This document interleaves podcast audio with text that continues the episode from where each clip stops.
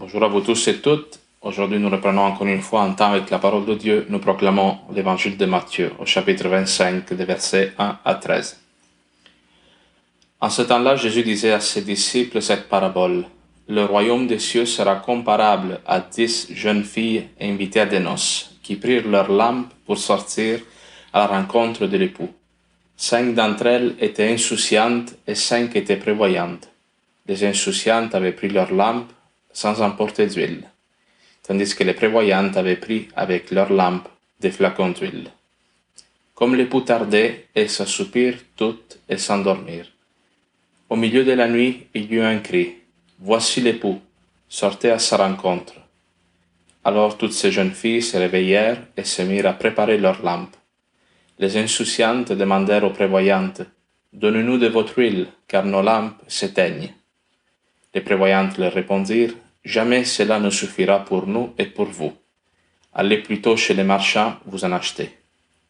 Pendant qu'elles allaient en acheter, l'époux arriva. Celles qui étaient prêtes entrèrent avec lui dans la salle de noces, et la porte fut fermée. Plus tard, les autres jeunes filles arrivèrent à leur tour et dirent, Seigneur, Seigneur, ouvre-nous. Il leur répondit, Amen, je vous le dis, je ne vous connais pas. Veillez donc, car vous ne savez ni le jour ni l'heure. Acclamons la parole de Dieu. Louange à toi, Seigneur Jésus. Bien, alors nous écoutons cette parabole qui euh, parle de la fin des temps. C'est un texte eschatologique que nous proclamons aujourd'hui qui porte sur ce que l'Église appelle les novissimi, les réalités nouvelles, les réalités dernières, la mort, le jugement, le paradis et l'enfer. Et dans ce texte, on parle de cet événement qui s'approche de nous, vers lequel nous marchons, qui est notre mort, mais aussi notre résurrection, le jour de notre jugement, en parlant d'un mariage, d'un homme qui se prépare à vivre une union avec euh, une série de personnes, plusieurs filles. Ça peut nous surprendre peut-être un petit peu, cette espèce de polygamie, mais euh, c'est une image pour dire que Jésus-Christ va se marier avec chacun de nous. Dans le royaume des cieux, nous vivrons une unité parfaite avec euh, le Seigneur. Hein. Et ce que ce texte essaie de nous dire, c'est aussi que à la manière que nous avons de considérer notre mort, de cela dépend aussi notre façon de vivre. Hein? Parce que pour le monde, la mort, c'est quoi? La mort, c'est la fin de tout. Euh, nous essayons de profiter de cette existence pendant les 70-80 ans qui nous sont donnés dans ce monde. Comme dit Saint Paul, mangeons et buvons, car demain nous mourrons. Alors tu essayes de te faire justice, de vivre du mieux que tu peux, d'avoir du succès, parce que au moment donné, tout s'arrête. C'est la fin de tout. Alors c'est pour cela que de la mort, on ne peut pas en parler. Il faut pas y penser parce que c'est euh, un drame, le drame ultime de notre existence. Hein. Et ça peut créer même une sorte de désenchantement pour la vie que de penser que tout s'en va vers cet absurde qui est la mort. Parce que pourquoi euh, se donner pendant toute une vie, pourquoi réaliser des projets, mais surtout pourquoi euh, aimer les autres en perte d'une certaine manière? Accepter de donner de ton temps, de tes énergies pour les autres, c'est finalement tout se termine par l'effacement de tout, le fait de remettre tout à zéro. Hein? Les chrétiens considèrent la mort d'une autre manière. Hein? Considèrent la mort comme un changement de vie, un moment de passage je l'ai déjà dit dans d'autres émissions, mais les chrétiens des premiers siècles appelaient la mort le dies natalis, le jour d'une nouvelle naissance, le jour où ce mariage, cette unité parfaite avec l'époux qui est Jésus-Christ va se réaliser. Alors notre vie présente est une préparation, est un temps dans lequel nous nous habituons, nous essayons d'apprendre à avoir une relation avec Jésus-Christ nous marchons non pas dans la clairvoyance, dit Saint Paul, nous marchons comme une sorte de voile devant les yeux, dans la foi, dans l'espérance de cette réalité dernière qui nous attend, mais la vie présente sert à cela, à s'habituer à vivre avec Jésus-Christ, parce que par la grâce de Dieu, nous vivrons l'éternité ensuite avec lui. Alors voilà que euh, on peut vivre la mort quasiment comme une réjouissance. Moi, des fois, ça surprend des gens, mais moi, j'ai vraiment eu la grâce d'assister à des funérailles qui étaient des fêtes, qui étaient le couronnement d'un parcours de vie euh, plein de foi, qui avait comme but ultime cette rencontre avec Jésus-Christ. Une vie orientée à préparer le jour de la mort. Ça, ça demande un changement de mentalité total. Le monde ne peut pas rentrer dans cela. Hein, parce que la mort, comme je viens de le dire, on ne peut même pas en parler. Alors là, on voit la différence entre les vierges sages et les vierges folles. Non? Euh, Il y en a l'un des deux, un des deux groupes, hein, les, les vierges sages, qui ont préparé pendant leur vie, pendant cette attente, l'arrivée de l'époux. Il y a cette attente non, qui eh, peut nous surprendre. Comment ça se fait que l'époux se fait attendre autant Bon, il faut savoir que dans les mariages eh, de l'époque de Jésus-Christ, souvent, il y avait une négociation entre le, mari et le père de l'épouse. Et des fois, ça dépendait de la, durée de ces négociations de la taille de ce mariage. Évidemment si c'était des pauvres, c'était pas, pas compliqué, ça prenait pas longtemps à établir le prix de la dot et toutes ces choses-là. Mais évidemment que si c'était un mariage entre des gens riches, des fois, les négociations entre les deux parties pouvaient prendre longtemps. Alors voilà, ça s'explique un peu euh, l'attente de ces épouses, de ces vierges.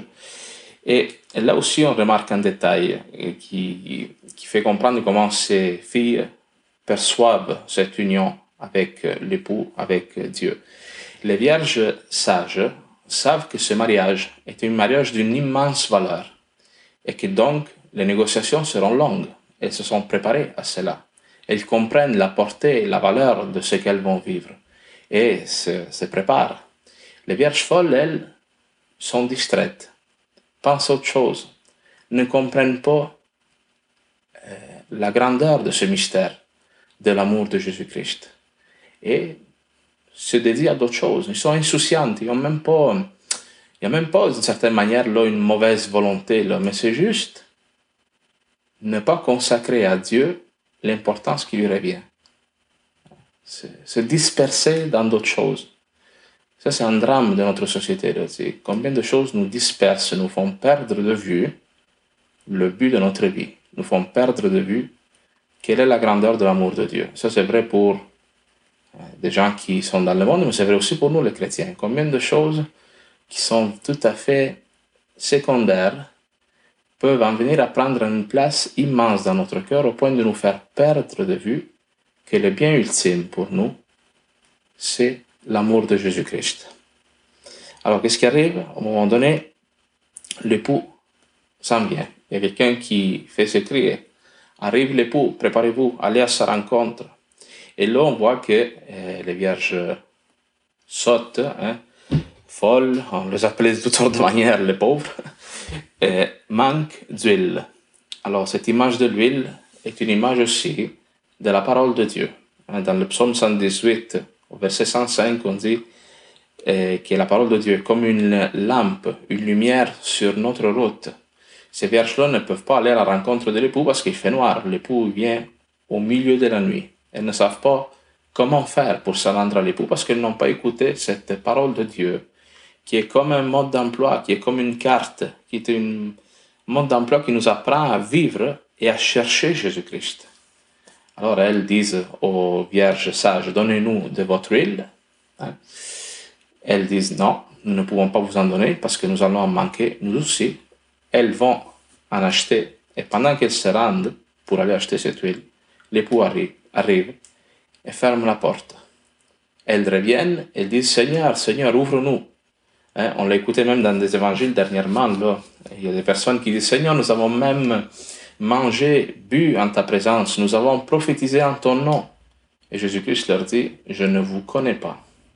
Nous pouvons être proches physiquement de Dieu, aller à la messe, fréquenter les sacrements, écouter la parole de Dieu même euh, hein, accomplir un service d'église. Quand ces gens-là, dans l'évangile de dimanche passé, disent Nous avons prophétisé en ton nom, mais dans le fond, sans connaître Jésus-Christ. Le mot connaître, vous savez, dans la culture sémitique, ça voulait dire aimer quelqu'un. Autrement dit, Jésus-Christ, nous dit Moi, je t'ai, pendant toute ta vie, je t'ai envoyé des prophètes, des personnes qui ont parlé à mon nom. Je t'ai donné les lettres de Paul, je t'ai donné la parole de Dieu, je t'ai donné l'enseignement de l'Église, j'ai envoyé des évêques, des papes des catéchistes, toutes sortes de personnes, et tu as toujours été distrait. Et tu me dis que maintenant tu m'aimes, que tu me connais. C'est pas vrai. C'est pas vrai. L'amour de Dieu n'est pas un sentiment. L'amour de Dieu, oui, c'est bien sûr, il y a une partie affective, émotionnelle, parce que c'est une relation d'amour ultimement. Mais cet amour de Dieu, nous, on le montre, on le décline par des actions, par des choix qu'on fait de notre vie. Combien de temps tu consacres à la relation avec Dieu? Combien de temps tu prends pour recueillir cette huile de la parole de Dieu, des sacrements Combien de temps nous consacrons dans notre journée, dans nos semaines, à préparer ce trésor dans le royaume des cieux qui va nous servir le jour de notre mort, qui va rendre témoignage pour nous le jour du jugement? Alors, évidemment que c'est une parole qui nous met en garde sur la manière que nous avons de vivre, vers quoi tu orientes ta vie, c'est quoi tes priorités aujourd'hui? Mais la bonne nouvelle, c'est que hein, l'époux se fait attendre encore. L'époux se fait attendre pour nous donner une possibilité de nous convertir. Alors, reprenons sérieusement notre cheminement de foi. Si tu n'as pas un cheminement de foi, d'approfondissement de la foi, de la parole de Dieu, trouve-en un qui t'aide vraiment à te convertir.